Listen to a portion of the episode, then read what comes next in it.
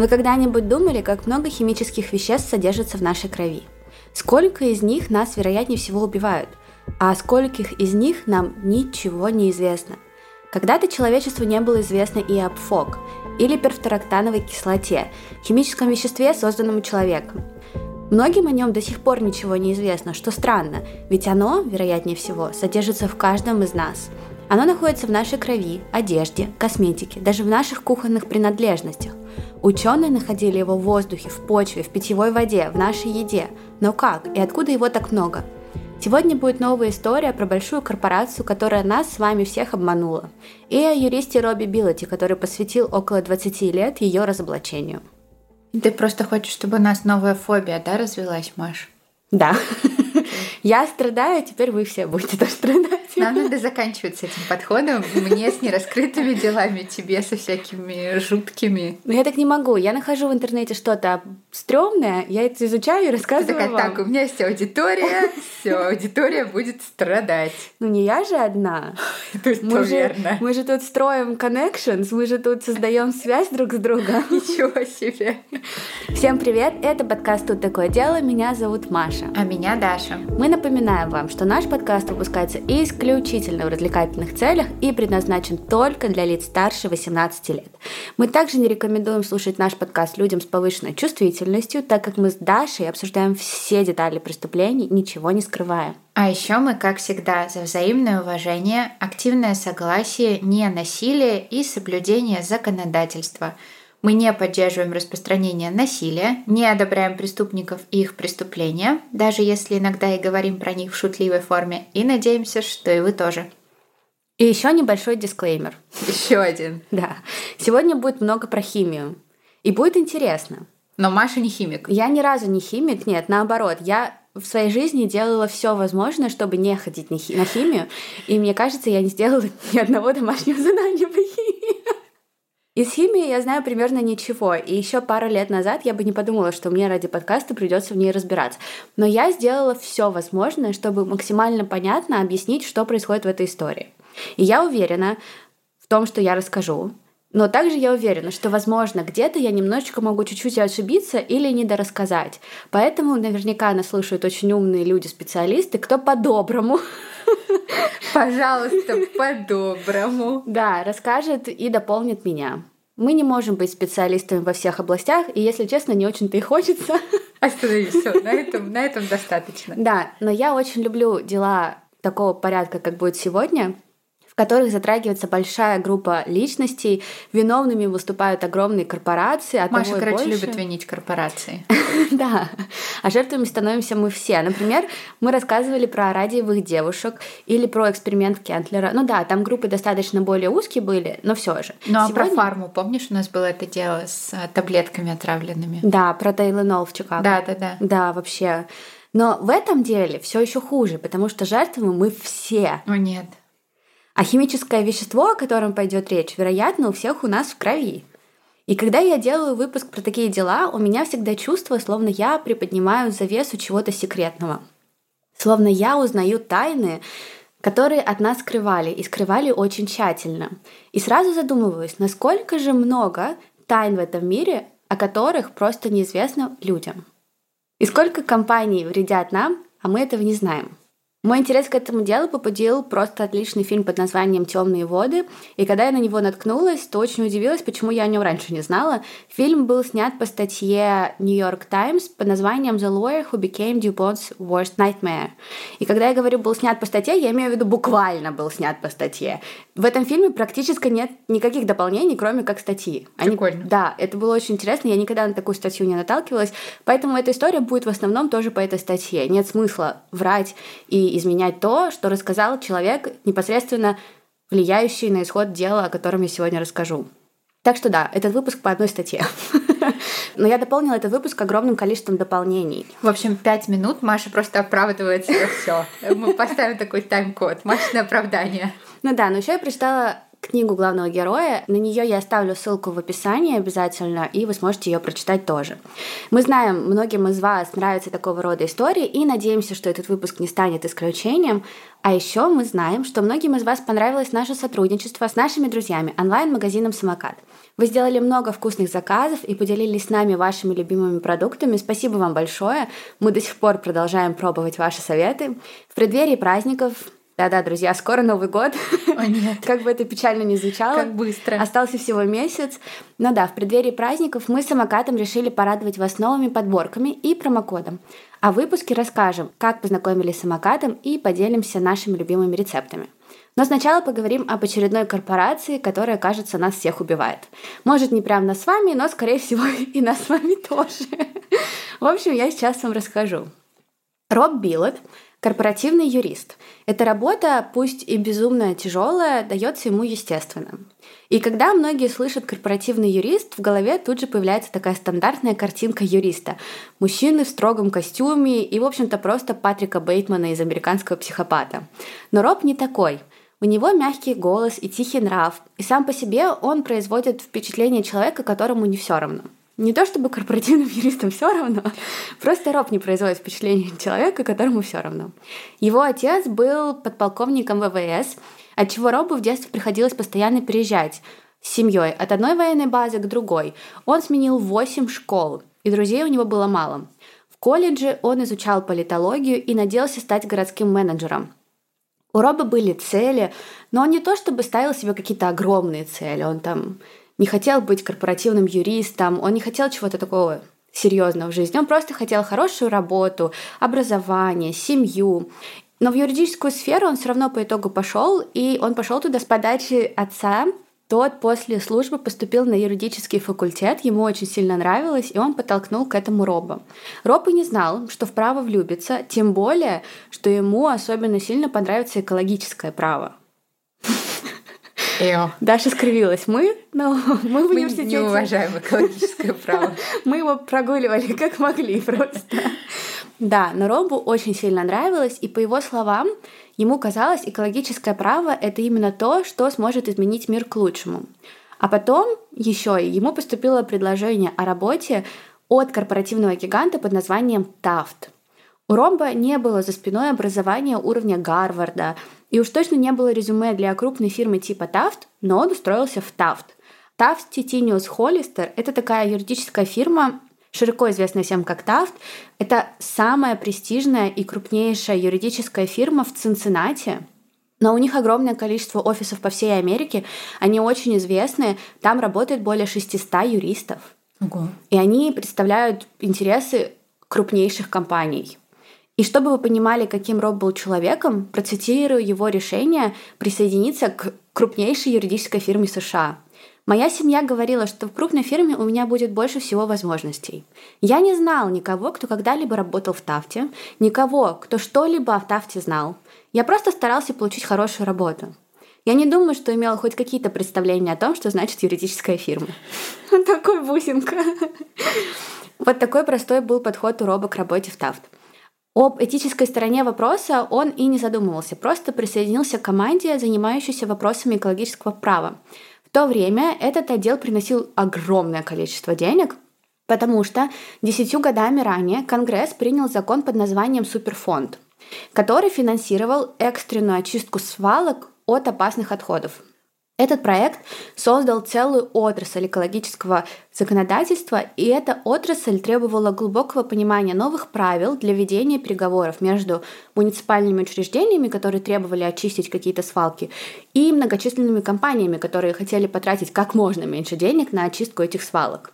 И вот такая фирма, которая хотела потратить минимальное количество, обращалась к юристам, которые знали закон хорошо, которые разбирались достаточно в химических вопросах и были отличными медиаторами. Команда экологического права в ТАФТ в те времена была лидером в области этих вопросов, а Роб над этим и работал. Он определял, какие компании, какие токсины и опасные отходы в каких количествах и на какие объекты вывозят. Он брал показания у сотрудников завода, просматривал общедоступные записи и систематизировал огромные массивы исторических данных. Он стал экспертом по нормативной базе Агентства по охране окружающей среды. законы о безопасной питьевой воде, законы о чистом воздухе, законы о контроле за токсичными веществами. Он освоил химию загрязняющих веществ, несмотря на то, что химия была у него худшим предметом в средней школе. Да, он узнал, как работают химические компании, как работают законы и как правильно защищать первое и второе. И Роб стал непревзойденным юристом и инсайдером. И работа шла в гору, его обожали в Тафт. Он гордился тем, что он делает. Он хотел помогать клиентам соблюдать новые правила, а клиенты у него были очень крупные. Он помогал этим компаниям утилизировать опасные отходы, работал все свободное время и чувствовал, что вот, он делает то, что всегда хотел. Жизнь шла в гору не только на работе. В то время коллега Робос познакомил его с подругой детства, девушкой по имени Сара Барладж – Сара тоже была юристом и занималась трудовым правом. И Сара не помнит, когда она поняла, что Роб тот самый. Напомню, что уже при первой встрече она его выделила. Он не был похож на других парней. Это в нем и подкупило. А еще он мало говорил. Сара при этом была то еще болтушкой. И ей казалось, именно поэтому они друг друга отлично дополняют. Это, кстати, ее слова не мои. Можно сказать, у них была любовь с первого взгляда. А вот у нас с Дашей любовь с первого взгляда не случилось. И даже не со второго. Это правда. Мы с Дашей крепко подружились как раз где-то перед началом карантина. И первые моменты нашей дружбы прошли на расстоянии. У нас, можно так сказать, не было медового месяца лучших подружек. У нас его никогда не было. Ну да, потому У нас что был не карантин. было медового месяца, Маш. Мы сидели по домам. Давай устроим его сейчас. Только нам придется бросить всю работу. И подкаст. И подкаст. Подкаст мы бросить не можем. Мы не можем бросить наших ребят. Как же они будут без историй? Ну да, мы сидели по домам и отчаянно искали, чем бы себя занять. Как-то не сговариваясь, рука у обоих потянулась к готовке. Даша готовила все, что не пробовала раньше, а я делала печенье, и мы обе активно объедались. Это правда. Вообще в период карантина я практически сразу же заболела, было очень страшно, и мы боялись заразить других, поэтому вообще не выходили из дома. Это было то еще испытание, и кажется, тогда я узнала про самокат, и он ментально меня спас, потому что я готовила и пекла все, до чего у меня не доходили руки раньше, и тогда же у меня появился комфортный рецепт, такая еда, которую я готовлю, когда мне грустно и хочется поесть чего-то такого уютного, горячего, обязательно с горкой сыра. И это рецепт пасты, который итальянцы бы точно не одобрили, но я ее очень люблю. Томатно-сливочная паста с пармезаном. Сейчас просто итальянцы, которые нас слушают, Такие, отписаться. а мы знаем, что такие есть. Да, пожалуйста, не ругайте меня за сливки. Я умею готовить нормальную пасту, но это, но это. Готовить ее максимально просто, а получается очень вкусно, поэтому я прямо советую попробовать самим этот рецепт. Понадобятся макароны, лучше брать из твердых сортов пшеницы. И тут хорошо подойдут фузили или тольятелло. Томатный соус можно взять от самоката с базиликом и ароматными пряностями. Сливки, сыр, обязательно берите твердый и лучше всего сразу тертый пармезан. Немного лука и чеснока и специи. А дальше засекайте время. Это самый быстрый рецепт, который я знаю. Режем лук и чеснок, обжариваем на оливковом масле и уже сразу же чувствуем этот аромат, который подсказывает нам, что тут точно будет что-то вкусное. Варим макароны. Тут следите за временем, очень важно их не переварить, поэтому лучше поставить таймер. Пока варятся макароны, на сковородку к обжаренному луку и чесноку добавляем томатный соус и специи. Потом вмешиваем в томатный соус сливки, добавляем немного воды из пасты, это важно. Хорошо мешаем и добавляем наши макароны. Оставляем на 2-3 минуты, чтобы паста впитала в себя всю эту томатно-сливочную смесь. Посыпаем неприлично большим количеством пармезана и наслаждаемся. И я клянусь вам, это самая вкусная и любимая еда на свете. Я готова есть эту пасту бесконечно. Поэтому советую попробовать самим и обязательно написать, как вам было вкусно.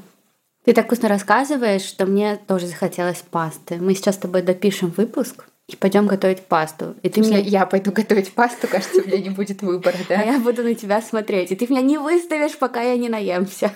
Не то чтобы я собиралась, но ладно. Самокатом, кстати, чистая правда. Я всегда любила готовить, но когда я открыла для себя самокат, процесс этот стал для меня максимально простым, потому что каждый раз, когда я собираюсь готовить, я забываю какие-то ингредиенты. Спасибо за это рассеянному вниманию.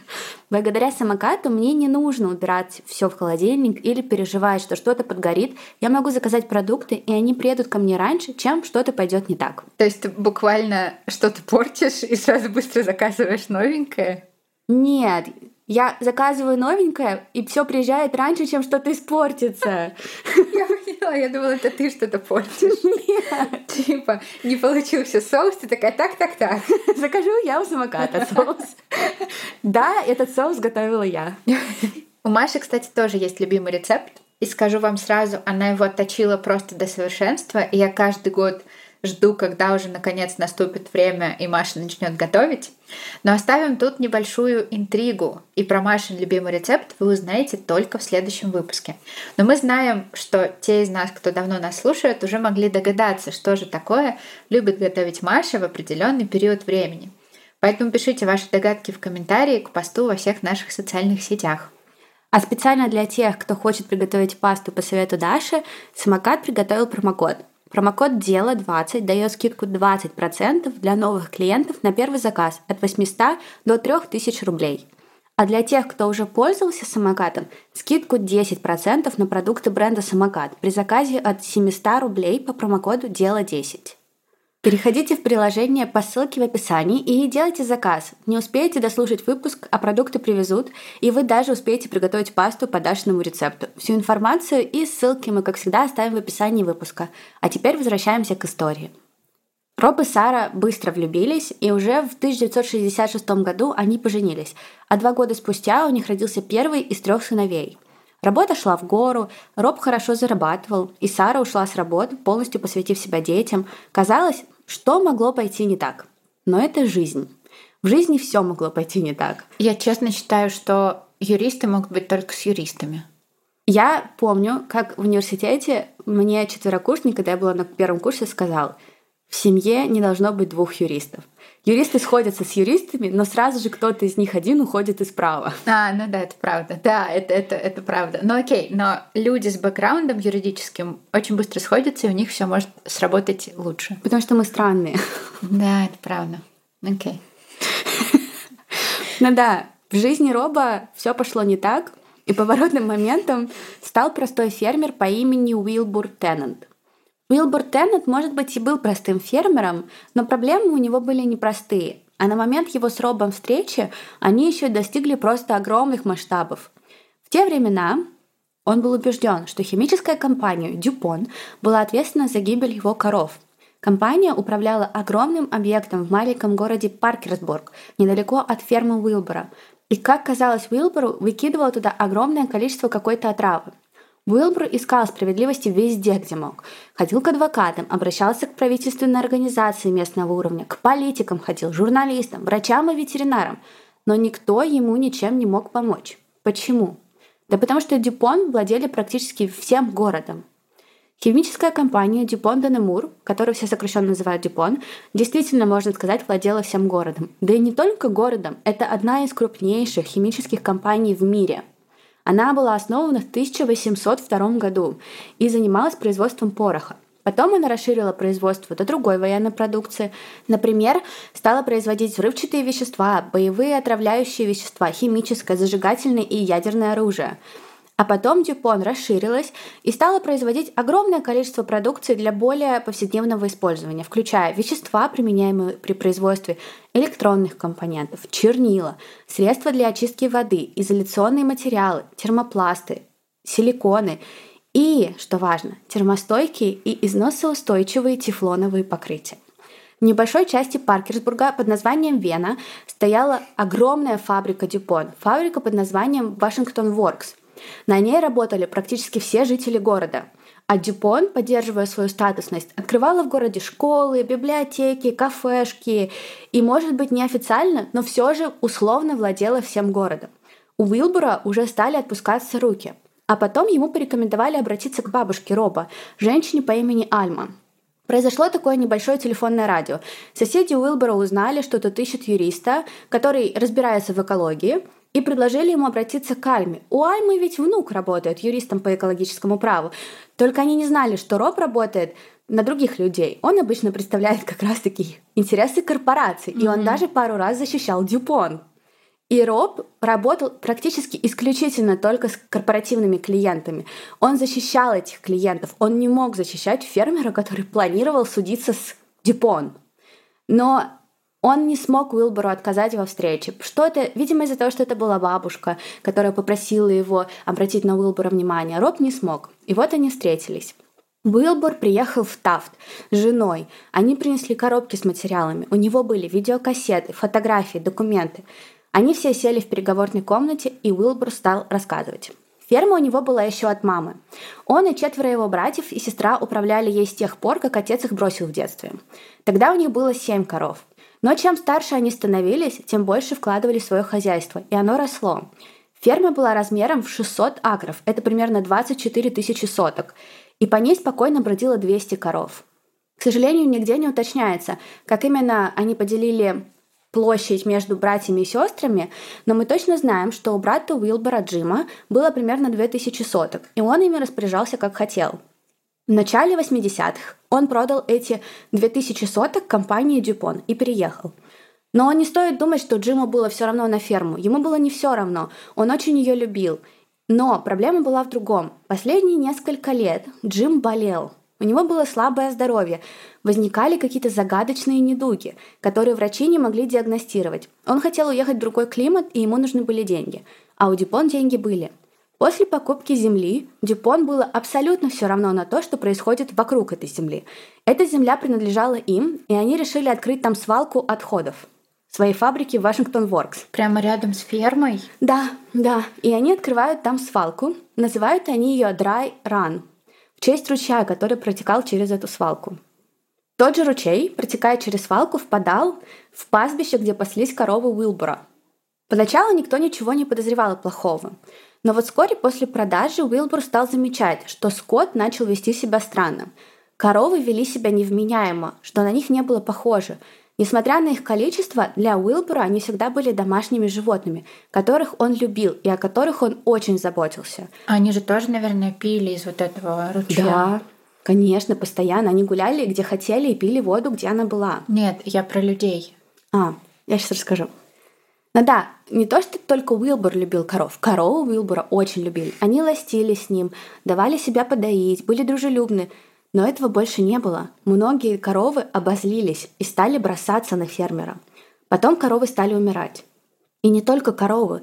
Уилбур нашел трупы двух мертвых оленей в лесу, рядом со свалкой. А потом еще и трупы двух коров. У них из носов и изо рта текла кровь. Это не было похоже на обычную смерть животного. Потом изменилась и округа. Знакомые для фермера земли стали ему незнакомы. Уилбур даже показал Робу видео – на них он снимал ручей, в котором плавала мыльная пена, и лежали белые камни. Что за вещество могло отбелить камни? Дальше фермер переводит камеру на большую трубу, вода из которой впадает в ручей.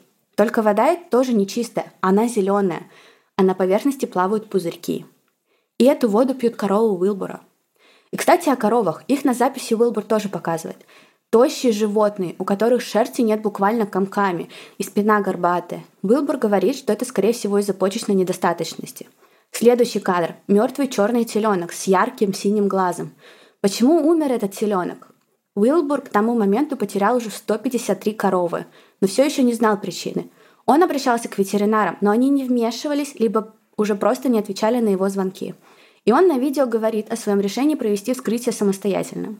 Мы видим, как он разрезает пополам голову. Видим почерневшие зубы, внутренности теленка. Уилбур разрезает каждый орган, и в каждом из них отмечает необычные пятна разных цветов и текстуры. Какие-то пятна темные, какие-то зеленые. У Уилбура в жизни было много животных, но такого он не видел, и он не понимает, что это. Роб, который думал просто Уилбура выслушать и распрощаться с ним, был в полном шоке. Он несколько часов смотрел эти видео, рассматривал фотографии, Коровы с выгнутыми копытами, гигантскими ранами, с красными запавшими глазами, истощенные, страдающие диареей животные, шатающиеся как пьяные.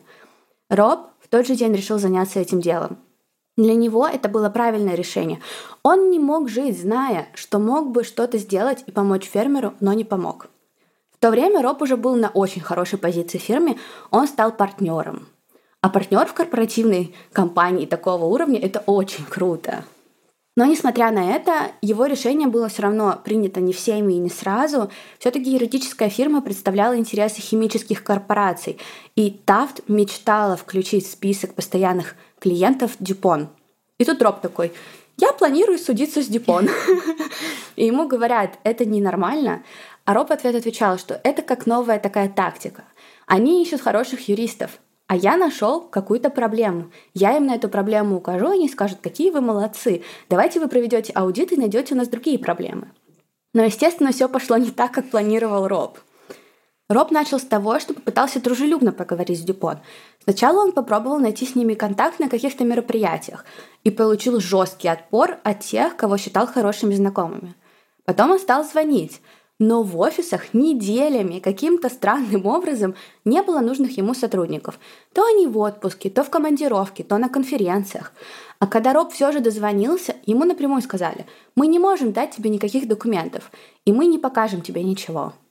И Роб понял, что Дюпон слишком сильно сопротивляется для тех, кто ничего не знает и ни в чем не виновен. Он-то думал, что дело пройдет быстро и без заминок, но не на тех он нарвался – Поэтому в 1999 году Роб подал федеральный иск против Дюпон в Южном округе Западной Вирджинии. Он хотел получить документы, и он хотел справедливости – в ответ на иск штатный юрист Дюпон предложил провести исследование фирмы Уилбора. На ферму приехали три ветеринара Дюпон и три ветеринара агентства по окружающей среде. И что вы думаете, они нашли? Конечно, ничего. В отчете Дюпон не признал ответственности за проблему со здоровьем животных и написали, что виновником был Уилбор. Он, как оказалось, предоставлял коровам плохое питание, плохую ветеринарную помощь и даже не контролировал мух, которые коров доставали. Другими словами, Уилбур не знал, как выращивать крупный рогатый скот, который умирал по его вине. По Уилбуру это, конечно, ударило, фермерство и коровы были всей его жизнью, и он никогда к ним плохо не относился. А потом все стало еще хуже для Уилбура, потому что обыски Уилбура против Дюпон узнал весь город. А весь город жил на зарплату от Дюпон. Mm-hmm. И весь город пользовался тем, что построил Дюпон в городе. И ему, бедному Уилбуру, пришлось четыре раза поменять церковь. Когда они с семьей приходили в кафе, люди, которых он знал всю жизнь, вставали и уходили. Его друзья не смотрели ему в глаза на улице. Ужасно. А он просто пытался понять, что с его животными. Да, и некоторые напрямую говорили, нам запрещено с тобой разговаривать. Ужасно. Для него это был ужасный удар. Ему было нелегко, и он каждый раз звонил Робу, каждый день практически, и пытался разузнать, что тот делает, и когда что-то произойдет – но Роб ничего не мог ему сказать в ответ. Юридические вопросы, особенно вопросы такого масштаба, быстро не решаются. Все, что мог делать Роб, это требовать документы от Дюпон и смотреть то, что уже доступно. Он просматривал документацию свалки Dry он смотрел какие-то другие документы Дюпон. Но он не мог найти никаких доказательств, которые могли бы объяснить, что же все-таки происходит со скотом. Он смотрел на документы и видел знакомые ему отходы. Эти отходы не убивали животных. Каждый раз, когда звонил Уилбур, Ро просто говорил одно и то же. «Мы ждем суда, я ознакомливаюсь с документами, и на этом все». Робу уже самому стало казаться, что ничего он в этих документах не найдет. Но тут он наткнулся на одно письмо. Это было официальное письмо с информацией об отходах, хранящихся на свалке. Это письмо компания Дюпон отправляла агентству по охране окружающей среды. Письмо, соответственно, содержит официальные и правдивые данные – если вы подумали, что Роб нашел в этом письме все ответы, то нет. Мы с вами еще очень далеко от завершения этой истории, но все же Роб кое-что нашел. Среди списка хранящихся на свалке веществ он увидел загадочное название ПФОК. Роб был опытным юристом и уже многое видел, но за все эти годы работы с химическими компаниями он ни разу не слышал о ПФОК. А потом оказалось, что не только он. ПФОК не было ни в одном списке регулируемых материалов. ПФОК не было даже в библиотеке Тафта – Пфок не слышали коллеги Роба. И вообще казалось, словно существовал он только в одном документе Дюпон. Но у Роба была чуйка, и он чувствовал, словно с этим Фоком что-то не так. Поэтому он решил пойти к эксперту по химии. Но даже эксперт много не знал об ФОК. Он смутно припомнил статью в отраслевом журнале о химическом соединении с похожим звучанием – ПФОС. ФОС — это такое мылоподобное вещество, которое используется компаниями, производящими скотчгард. А скотчгард — это такая ткань, которая похожа на какой-то, знаете, такой пластик. Когда вот мебель, она такая гладкая, водонепроницаемая. Mm-hmm. Это даже не ткань, это такой липкий материал, на который накладывают волокна ткани, чтобы получить правильный рисунок и текстуру. В общем-то, своего рода покров, но все же очень сложно это все объяснить. И Роб не понимал. Ну, покров и покров. Причем тут Пфок и причем тут Дюпон? Он не сдавался. Он поискал в различных документах упоминания ПФОК и узнал, что ПФОК оказывается сокращение от перфорактановой кислоты. Что такое перфорактановая кислота, Роб, естественно, тоже не знал. И он решил написать Дюпон, запросить предоставить информацию, связанную ПФОК. Ему вернулся отказ. Роб понял, что без суда Дюпон ему по старой дружбе тоже не предоставит документы об ФОК. В 2000 году он снова идет в суд и снова запрашивает документы. Дюпон сопротивляется как могут. Суд говорит «нет», и выносит постановление в пользу Роба. И что делает Дюпон? Они присылают Робу 110 страниц различных документов в огромных коробках. Это были документы с 50-х годов. И там было все: личная переписка, внутренняя переписка, даже какие-то конвертики, в которых паковали подарки, все что угодно. У Роба был заставлен весь кабинет. И он работал на полу. Ему пришлось перебирать 110 тысяч страниц, чтобы разобраться. И он понял, что Дюпон это делает специально. И он либо сейчас разбирается и закапывается в этой истории, либо он оставляет это дело навсегда. И он выбрал вариант первый и решил разбираться. И следующие несколько месяцев Роб изучал документы и раскладывал их в хронологическом порядке. Он не разговаривал ни с кем в офисе, он не отвечал на рабочий телефон, он занимался только этими документами. Его жена такая, am I a joke to you? Ну да, у них с браком было очень тяжело в те моменты. Да, но Роб не сдавался. И постепенно он начал видеть историю. Историю, в которой компания Дюпон знала, что ПФОК опасен и закрывала на это глаза. Говорят, поначалу Роб даже преуменьшал то, что на самом деле происходило в Дюпон, потому что то, что делали в этой компании, касалось не только коров, не только фермера Уилбора и даже не только маленький Паркерсбург. Это касалось всех, чуть ли не весь мир – и тот факт, что он нашел всю историю, подтверждающую причастность и полную осознанность компании в документах, которые они прислали ему, поражало. И что же делали Дюпон? И что же такое ПФОК? Все началось в 50-е. В 1951 году Дюпон стали закупать ПФОК у компании 3M для использования на производстве тефлона. Вам что-то сейчас может быть непонятно, это ок, я все объясню. 3М звучат как какие-то масоны или как какая-то пирамида. Просто я им очень не доверяю уже сейчас. Просто компания, которая изобрела химический элемент. Ну, может быть, не изобрела, но как минимум производит его. Первая произвела. Фок был совсем новым веществом. Компания 3M изобрела его всего 4 года назад, и его использовали для предотвращения слипания тефлоновых покрытий во время производства. Давайте разберемся немного с тем, что это все значит. Точнее, я вам расскажу то, что прочитала в прекрасном объяснении медицинского журналиста Даниила Давыдова. Что же такое тефлон?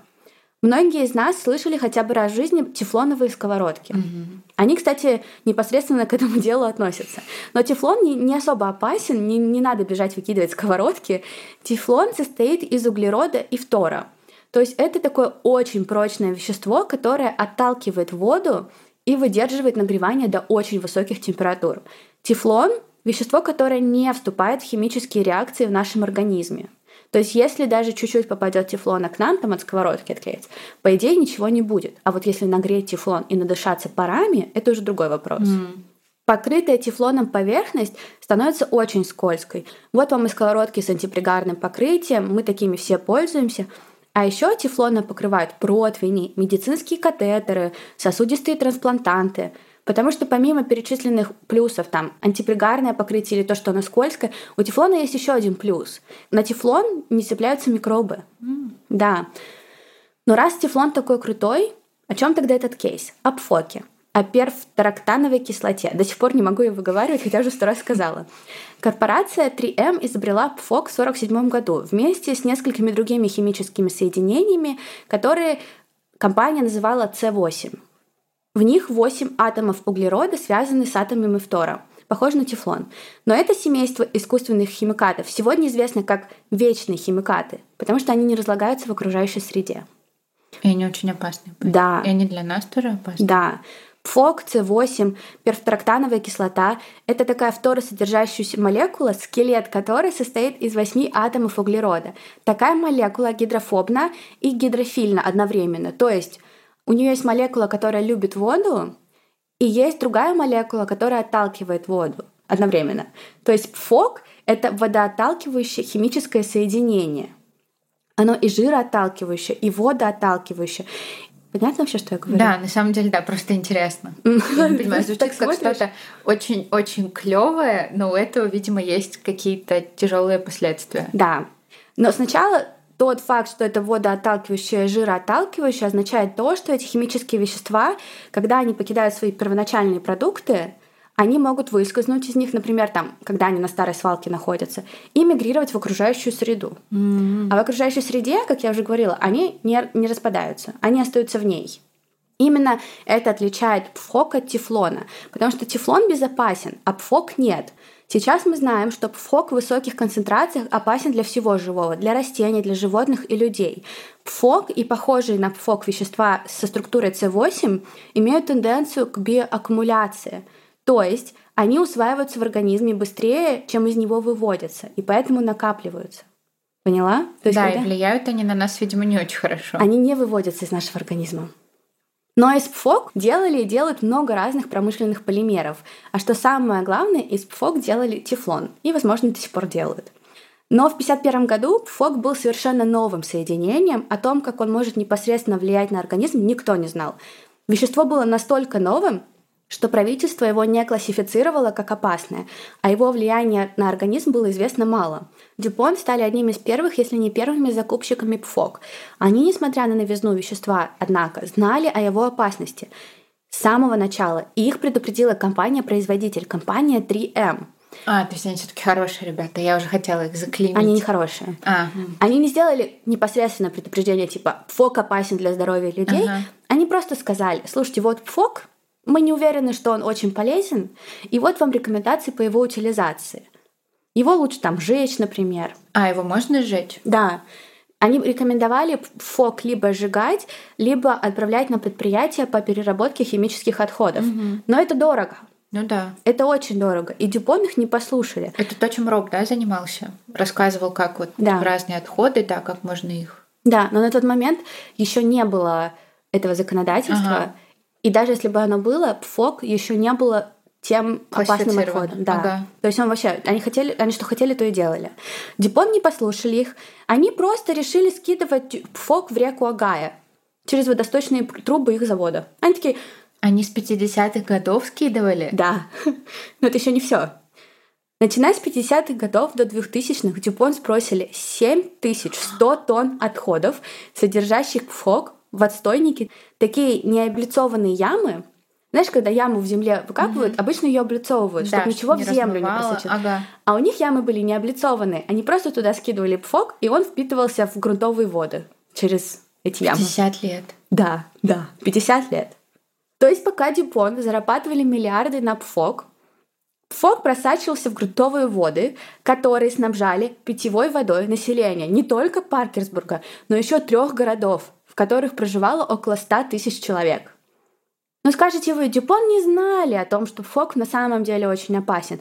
Они знали то, что он может быть опасен. Но это неправда. Дюпон и 3М совместно проводили конфиденциальные медицинские исследования Фок на протяжении четырех десятилетий. В 1961 году, через 10 лет после первой закупки ПФОК, Дюпон обнаружили, что ПФОК может увеличивать размер печени у крыс и кроликов – Год спустя они повторили исследования на собаках, и результаты были те же.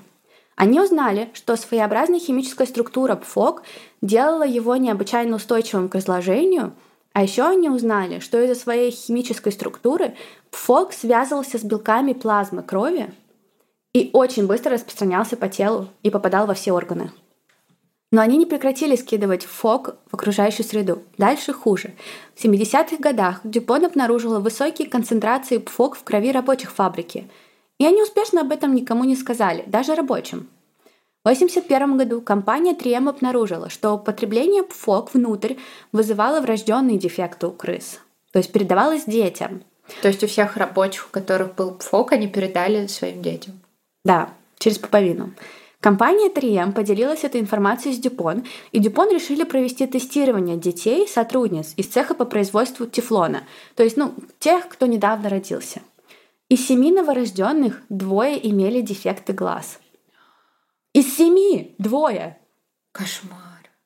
И они не раскрыли эти исследования. Они не обнародовали эти исследования. Они даже работницам не сказали. Они на какое-то время запретили беременным работницам работать, э, на, работать в цехе с ПФОК именно. Там было несколько разных цехов, и в одном из них был ПФОК. И они запретили им на какое-то время, но через примерно год они их вернули обратно и не прекращали его скидывать в окружающую среду, если что. Через три года, в 1984 году, Дюпон стало известно, что пыль, выбрасываемая из фабричных дымоходов, оседает далеко за пределами участка. А еще в 1984 году Дюпон нашли ПФОК в местном водоснабжении. И опять никому ничего не сказали. Откуда же в местном водоснабжении ПФОК? Интересно, интересно. Точно не от нас. Да. В 1991 году ученые Дипон определили внутри компании предел безопасной концентрации ПФОК в питьевой воде. Одна часть на миллиард, то есть один к миллиарду. А у них сколько было? Я не знаю, насколько они были оторваны от реальности, потому что когда они протестировали воду в местном районе, ага. она превышала норму в три раза. И все это фиксировалось во внутренних документах. И они отправили это робу. Они в даже... надежде, что он просто забьет и не будет смотреть да, все документы. Да, потому что там было столько всего. Ну, то есть они сделали, как их обязал суд, но как бы спрятали эти документы в ага. коробках или сколько их там было. На этот раз, а то других было недостаточно, в компании начались дебаты. И некоторые говорили, нам нужно обнародовать эту информацию, но сверху было принято решение этого не делать. И Дюпон снова молчат. И это еще не все, что обнаружил Роб, друзья. В 90-х годах компания Дюпон поняла, что ПФОК Вызывает раковую опухоль яичек, поджелудочной железы и печени у лабораторных животных. Одно лабораторное исследование показало возможное повреждение ДНК, а с помощью другого исследования рабочих у Дюпон получилось связать рак простаты с воздействием ФОК. То есть у них буквально вещество, которое вызывает рак, может спровоцировать рак. Они скидывали его просто в землю, с ними работали их сотрудники с этим веществом, и им было норм. 50 лет. Да, в компании велись конфиденциальные обсуждения на тему того, может быть, нам заменить ПФОК. В 93 году впервые появилась какая-то альтернатива, достойный кандидат на замену ПФОК, но из штаб-квартиры опять пришел отказ, потому что ПФОК был основным элементом в производстве тефлона, и Дюпон зарабатывали 1 миллиард долларов на этом производстве. Об отказе не шло и речи. Но самым решающим открытием в деле Уилбура Теннанта было вот что. Роб узнал, что к концу 80-х годов компания DuPont очень сильно беспокоилась о влиянии отходов ПФОК на здоровье и решила найти свалку для токсичного материала. И тут какое счастье! Джим Теннант продает участок. Просто рядовой сотрудник предприятия Дюпон, у которого какие-то загадочные проблемы со здоровьем. И он они... работал на Дюпон. Да, и они купили у него этот участок за хорошие деньги. И он уехал, а они решили туда скидывать пфок. И потом каким-то странным образом у Уилбора стали умирать коровы. К 90-му году, как я уже говорила, компания Дюпон сбросила 7100 тонн отбросов ФОК на свалку Драйран у фермы Уилбора Теннанта – а потом Дюпон поняла, что, скорее всего, Пфок попал в речку, которая текла через свалку и через ферму Уилбора, и решила Каким это проверить. Же образом? Если устраивать свалку на участке, где есть ручей, то отходы попадут в ручей. Да.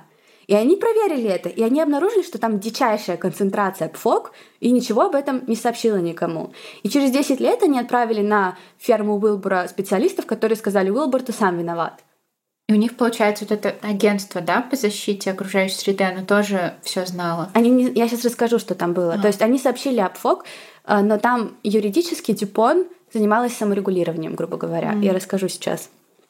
Дальше все было не так грандиозно.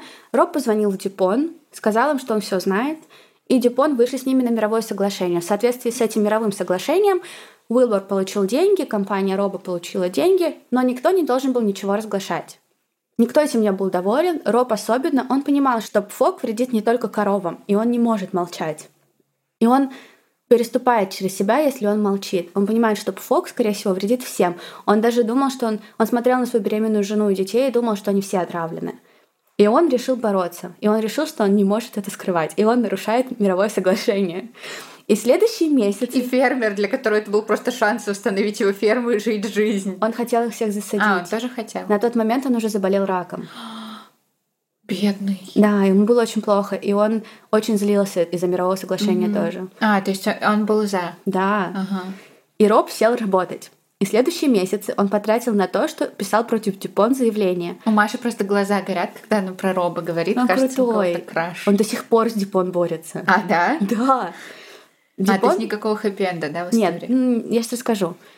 В смысле, какой хэппи-энд? Мы все отравлены. Алло. Выкидывать тефлоновые сковородки, бежать? Нет, уже поздно. В заявлении Роба было 972 страницы.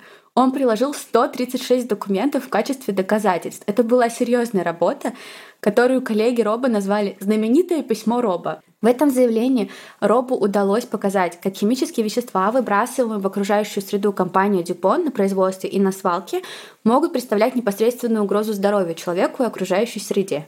И в этом письме Роб выступал от имени общественности, заявляя о масштабных мошенничествах и правонарушениях. Он требовал немедленных действий по регулированию использования ПФОК и обеспечению чистой водой тех, кто живет рядом с заводом. А это была угроза уже не только для Дюпон, но и для других химических компаний. Для тех, кто не только тефлон производит, но и для тех, кто производит вторполимеры, например, пластмасс, которые используют сейчас везде, в компьютерах, предметах обихода, шнурках, медицинском оборудовании, уплотнении для машин и самолетов. Я все жду, когда ты будешь подходить к оборонке какой-нибудь, потому что я уверена, что эти ребята тоже каким-то образом замешаны в этом. Нет, тут не будет оборонки, но я уверена, что ПФОК везде использовали. Ну да. Роб выступал против Дюпон и ПФОК, но ПФОК была лишь одним из более чем 60 тысяч синтетических химикатов, которые компании производили и выпускали в мир без надзора со стороны регулирующих органов. Его письмо открывало огромное количество пробелов в законодательстве и указывало на то, как халатно организации относятся к безопасности. И правда, до этого письма корпорации могли полагаться на общественное заблуждение, что если химическое вещество было опасным, то его давно внесли уже в список законодательный и запретили. Оказалось, нет. Оказалось, только в том случае, если государство предоставляет компания сама доказательства того, что химическое вещество опасно, государство начинает его проверять и вносит в списки. Грубо говоря, это реально саморегулирование. Хотели, сообщали, не хотели, да. делали как Дюпон. И оказалось, что за последние 40 лет до этого письма Ромба Агентство по охране окружающей среды ограничило только 5 химикатов. Только 5. А сколько там было? 3000? Вот этих 60 тысяч. А, 60 тысяч. Но не только этих, а новых химических веществ. Даже больше, ну десятки тысяч. И они только 5 запретили в Америке. Естественно, общественности такой не понравился. Такие, я не понял. Меня что, травят? А потом мы спрашиваемся, почему так стало много больных раком людей? О, нет. 6 марта 2001 года Роб направил это письмо директорам всех соответствующих регулирующих органов, включая администратора агентства по охране окружающей среды и генерального прокурора США. Компания Дюпон пришла в ужас. Через суд они попытались запретить Робу предоставлять правительству информацию по делу Уилбура и по ПФОК, потому что у них мировое соглашение. Но суд отклонил их просьбу. В своем заявлении, кстати, Компания Дюпон писала, что в течение десятилетий она добровольно сообщала агентству по окружающей среде, что ПФОК опасен. Им говорят, ну, предоставьте нам доказательства. Угу. И они предоставили доказательства. Вот это письмо, которое Два письма, которые угу. они написали в 82 и 92 году. И в обоих этих письмах они цитировали внутренние исследования, в которых говорилось, что компания подвергает сомнению связь между воздействием ФОК и проблемами со здоровьем человека. То есть они врали в письмах, и все такие Дипон. Как-то очень странно получилось. Но если вы думаете, что это письмо что-то изменило, то нет. Дюпон публично осудили, было судебное разбирательство, да, но ничего не изменилось. Через 4 года, в 2005 году, агентство по окружающей среды обвинило Дюпон в сокрытии своих знаний о токсичности и присутствии ПФОК в окружающей среде. Дюпон выплатил штраф в размере 16,5 миллионов долларов. На тот момент самый большой штраф. Но этот штраф составил менее 2% с прибыли от ПФОК в этом году. Только в этом году. Дюпон публично не извинились, Дюпон даже не присутствовали на вынесении решения. То есть у них не было запрета дальше использовать? И они продолжали использовать ФОК. Роб решил, что это фигня какая-то, и решил бороться дальше. И он принял решение, которое от него потребовало огромного количества жертв. Он понимал, что он работает в Тафт. Тафт защищает корпоративных клиентов, а он решает подать коллективный иск от общественности против этих корпоративных клиентов. Ну, против Дюпон в том числе. И он впервые из всех юристов Тафт подает коллективный иск. И впервые подает вообще коллективный иск от себя. Угу. Но его не увольняют, его все это время не увольняют? Нет. Но проблема в том, что он, в общем, работая в ТАФТ, принял решение больше не защищать корпоративных клиентов. Mm. Он остался партнером Тафт и работал над делом против Дюпон. И Тафт его поддерживал. Дюпон звонили в Тафт и угрожали Тафт, но Тафт говорили, что они не будут увольнять Ромба, не будут mm-hmm. ему запрещать, потому что они считали, что они юристы, которые должны и общественность защищать тоже. О, это очень здорово. Да, но при этом сам Роб понимал, что клиенты косятся на них, mm-hmm. и Роб не получал большой зарплаты больше. Ну, потому что у него не было клиентов, он денег да. компании не приносил, он только тратил. И в семье было тяжело, и Робу было тяжело. Это дело буквально высасывало из него жизнь. Коллективный иск, который подает Роб. Такой иск может стать прецедентом, и другие юристы начнут подавать похожие иски против корпораций, которые защищают компании Роба. Все это понимают, но они его продолжают поддерживать. И Роб работает как не в себя. У него начались проблемы со здоровьем дикие, я про них тоже сейчас расскажу. В общем, Роб просто герой. И он понимает, что для коллективного иска ему нужно найти каких-то несколько основных истцов, которые его очень сильно поддержат. И тут появляется Джозеф Кигер. Джозеф Кигер был просто учителем вечерней школы в Паркерсбурге. Около 9 месяцев назад он получил письмо от округа. В записке пояснялось, что нерегулируемое химическое вещество под названием ФОК было обнаружено в питьевой воде в низких концентрациях, но оно не представляет риска для здоровья. Кегер беспокоился из-за этого письма. Ему особенно не понравились некоторые фразы этого письма. Например, цитата. Дюпон сообщает, что у нее есть токсикологические и эпидемиологические данные, подтверждающие уверенность в том, что рекомендации по содержанию ФОК в воде, установленные Дюпон, безопасны и защищают здоровье человека. И Кигер такой читает, что значит подтверждающая уверенность. Да. И защита здоровья человека, не говоря уже о том, что они пишут о рекомендациях, которые сами для себя же и установили. И он думает, какая-то это фигня. Особенно его насторожило это письмо, потому что его жена большую свою часть жизни провела, думая об ФОК. Первый муж его жены, жены по имени Дарлин, работал химиком лаборатории ПФОК в Дюпон. Он зарабатывал много, но и получал другие бонусы, причем огромные, непонятно за что. Компания оплатила его ипотеку, Компания оплатила его долги за учебу, поверх отличной зарплаты, ни за что. Дюпон были такими щедрыми, они даже выдавали ее мужу бесплатную порцию пфок, который Дарлин использовала как мыло в семейной посудомоечной машине. Да, иногда муж после работы чувствовал себя плохо, особенно когда он работал в резервуаре по охранению пфок. Его тошнило, лихорадило, начиналась диарея – но все уже знали, что это такое. Рабочие на заводе даже придумали такому состоянию термин – тефлоновый грипп. Никто и не думал, что это что-то страшное. В 1976 году, после того, как Дарлин родила второго ребенка, муж ей сказал, что ему больше не разрешают приносить рабочую одежду домой. По ее словам, компания Дюпон обнаружила, что ПФОК вызывает проблемы со здоровьем у женщин и врожденные дефекты у детей. Дарлин вспомнила об этом 6 лет спустя, когда в 36 лет ей пришлось сделать экстренную гистерэктомию. И еще раз, 8 лет спустя, когда ей сделали вторую операцию, она больше не смогла иметь детей. Когда пришло странное письмо из водного округа, Дарлин снова это вспомнил. Она говорила, «Я все время вспоминаю его одежду, мою гистерэктомию. Я спрашиваю себя, какое отношение Дюпон имеет к нашей воде?» Джозеф вышел на Роба, он стал одним из обвинителей компании Дюпон, а потом список коллективного иска стал расширяться – Поначалу Роб думал, что подаст иск от имени одного или двух округов, ближайших к фабрике Дюпон. Ну, то есть он думал, что он соберет в этих округах истцов и скажет, что вот, они пострадали от ФОК больше всего. Но потом выяснилось, что это шесть округов. Шесть округов. Люди пострадали не только из двух, что во всех шести районах ФОК превышал внутренний стандарт компанию Дюпон в разы. В одном месте в семь раз. А кто-то понял, какой стандарт, не стандарт компании Дюпон, а нормальный стандарт, насколько вообще это безопасно. Ну вот, юристы и химики, которых нанял Роб, говорят, что один к миллиарду, да. Ага. А Но у них три было. В да? некоторых районах семь к миллиарду, да. Но единственная проблема заключалась в том, что Роб из-за того, что все еще не запрещенное вещество законодательно, мог опираться только на стандарт Дюпон, потому mm-hmm. что только там были опыты проведены. Но Дюпон, как узнали, на что он опирается, сразу же выпустили заявление, в котором сказали, мы пересматриваем этот стандарт. И мы типа работаем с агентством по окружающей среде округа Западной Вирджинии, округа, который они купили. Угу. И они выпустили новый стандарт. И согласно этому стандарту 150 частей на миллиард. 150! Это нереально. Мы все бы померли уже, угу. мне кажется.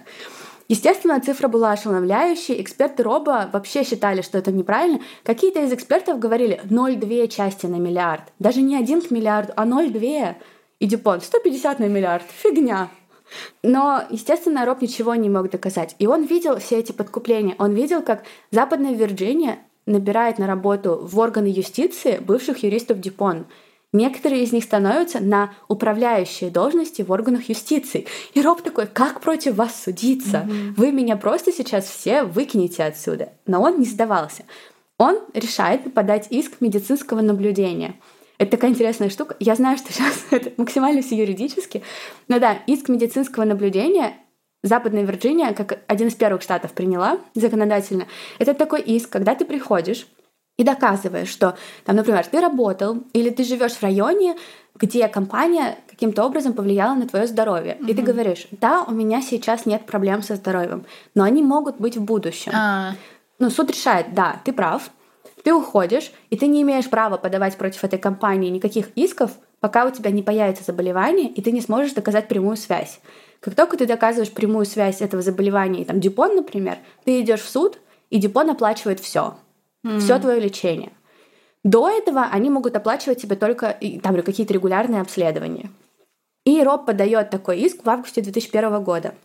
Параллельно агентство по охране окружающей среды США начинает расследование токсичности ПФОК. В 2002 году агентство публикует свои первоначальные выводы. ПФОК представляет угрозу для здоровья не только тех, кто пьет испорченную воду, но и для широкой публики, например, для тех, кто готовит на тефлоновых сковородках. А еще агентство обнаруживает ФОК в американских банках крови. О чем 3М и Дипон, оказывается, знали еще в 1976 году. В 1976-м! А они обнаружат это в 2002 Сколько это лет? Быстро посчитай. Нет, не буду. Это просто шок. 22 получается, да? Просто жесть. Все было очень-очень плохо. Под давлением в 2000 году компания 3M прекращает производство ФОК. Дюпон не отказывается от ФОК, наоборот, она вместо того, чтобы использовать альтернативы, строит новый завод, на котором начинает производить ФОК. Сама. Сама, потому что 3 больше не производит. Они думают, что Роб их не достанет, но он достал. Его стратегия сработала. В сентябре 2004 года Чипон решают урегулировать коллективный иск. Компания согласилась установить водную фильтрацию в шести пострадавших районах и согласилась выплатить денежную компенсацию в размере 70 миллионов долларов всем, кто подал коллективный иск. Роб принес компанию 21,7 миллиона долларов в свою в Тафт. Mm-hmm. Представляешь?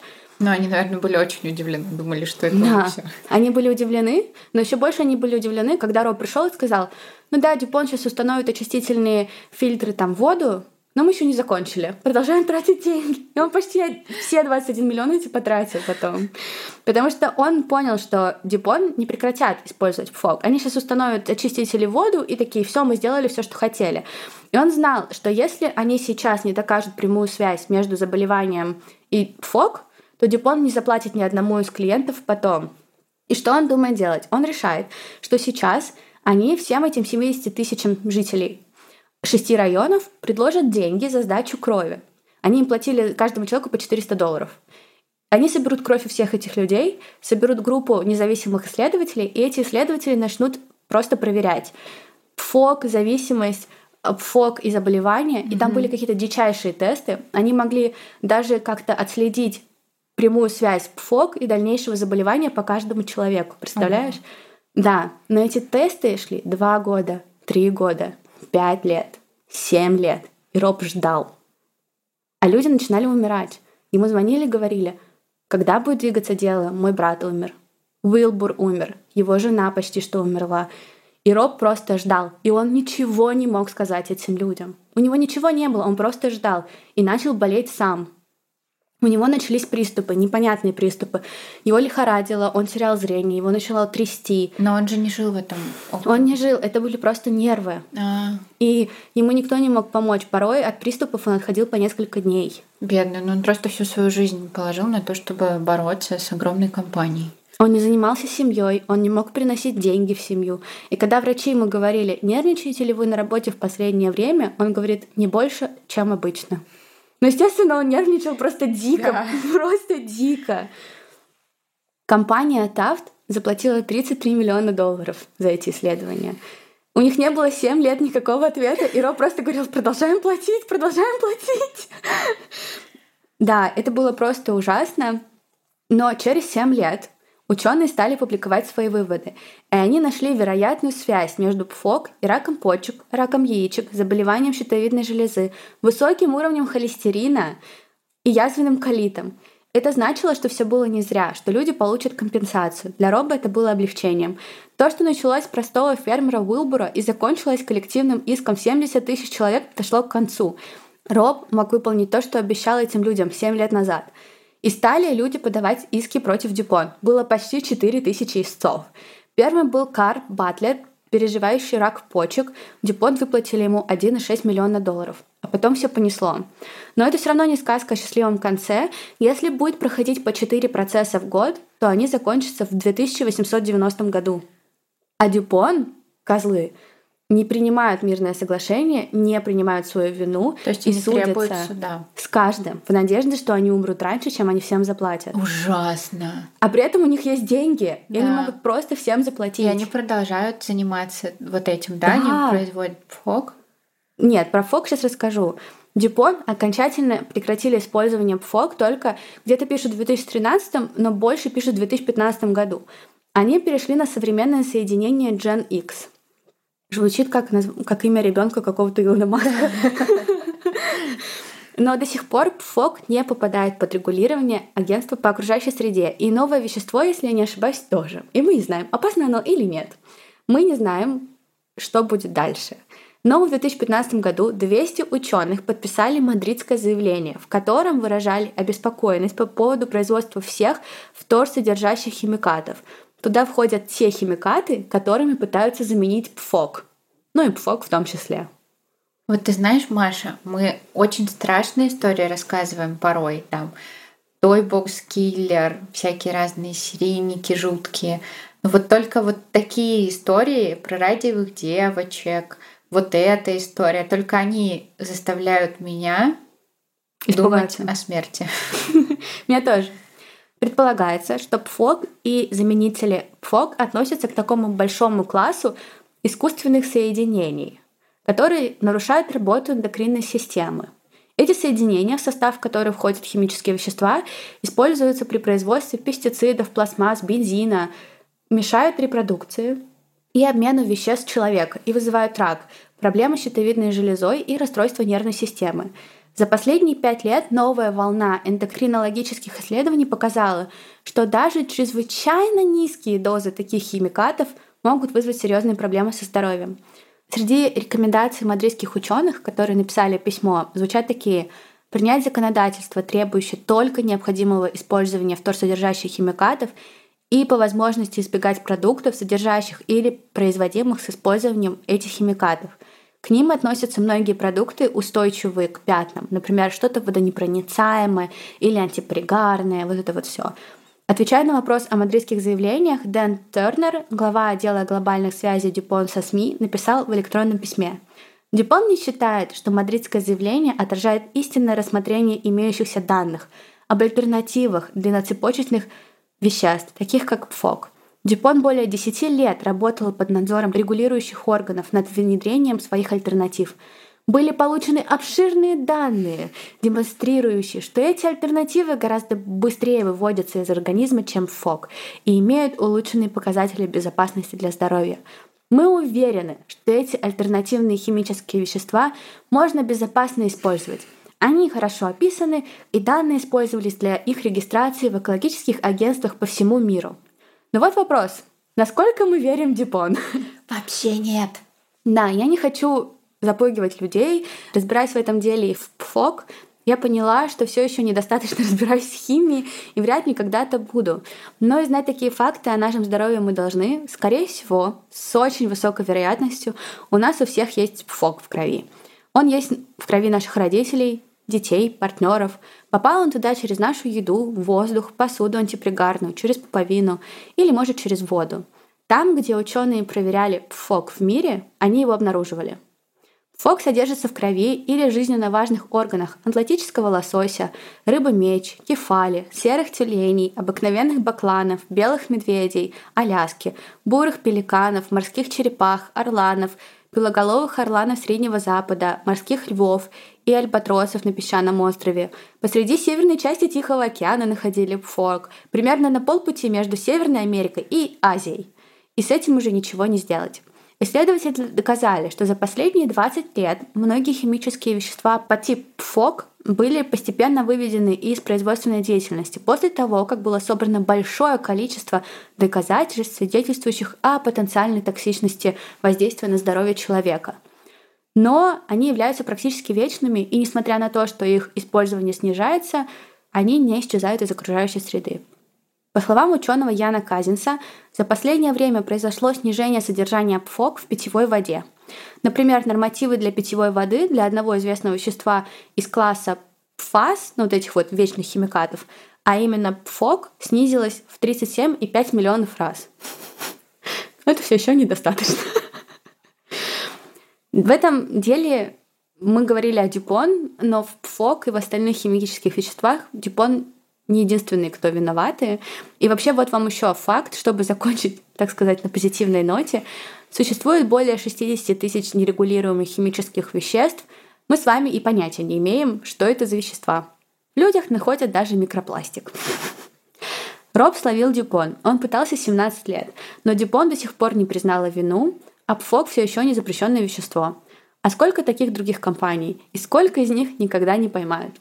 Ну да, вот вам и очередная история про компанию, которая сделала всем плохо, но ее никто так и не прижал. Я не хочу, я хочу забыть то, что ты мне сейчас сказала, я не хочу жить больше. Ну да, я понимаю, что этот выпуск такой. Он, наверное, не как радиовые девочки, но в радиовых девочках это было как будто бы в прошлом. Да, тут ты понимаешь, что, ну, блин, скорее всего, в тебе столько всяких разных химикатов ужасных. Я где-то читала, что в некоторых людях столько микропластика, что можно его собрать и сделать целую карточку банковскую. Давайте закончим на этом факте сегодняшний выпуск. Мне просто нужно немножечко пожить с этим. Друзья, у нас все будет хорошо. Просто это лишний раз доказывает, что нужно наслаждаться жизнью, жить, жить каждый в день. Да. Потому что каждый день может быть последним. Всем пока. Увидимся в следующем выпуске. И не забывайте Надеюсь. И не забывайте про спонсора этого выпуска. Все ссылочки мы оставим в описании. Всех целуем.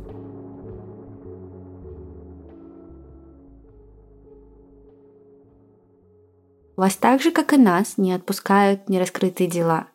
И лежа ночью без сна, вы спрашиваете себя, что же все-таки случилось в деле? Кто виноват? Если ответ на этот вопрос «да», то мы знаем, чем вам стоит заняться 4 февраля. Мы с Машей будем выступать на первом в своем роде True Crime фестивале и расскажем вам два самых загадочных дела в истории нашей страны.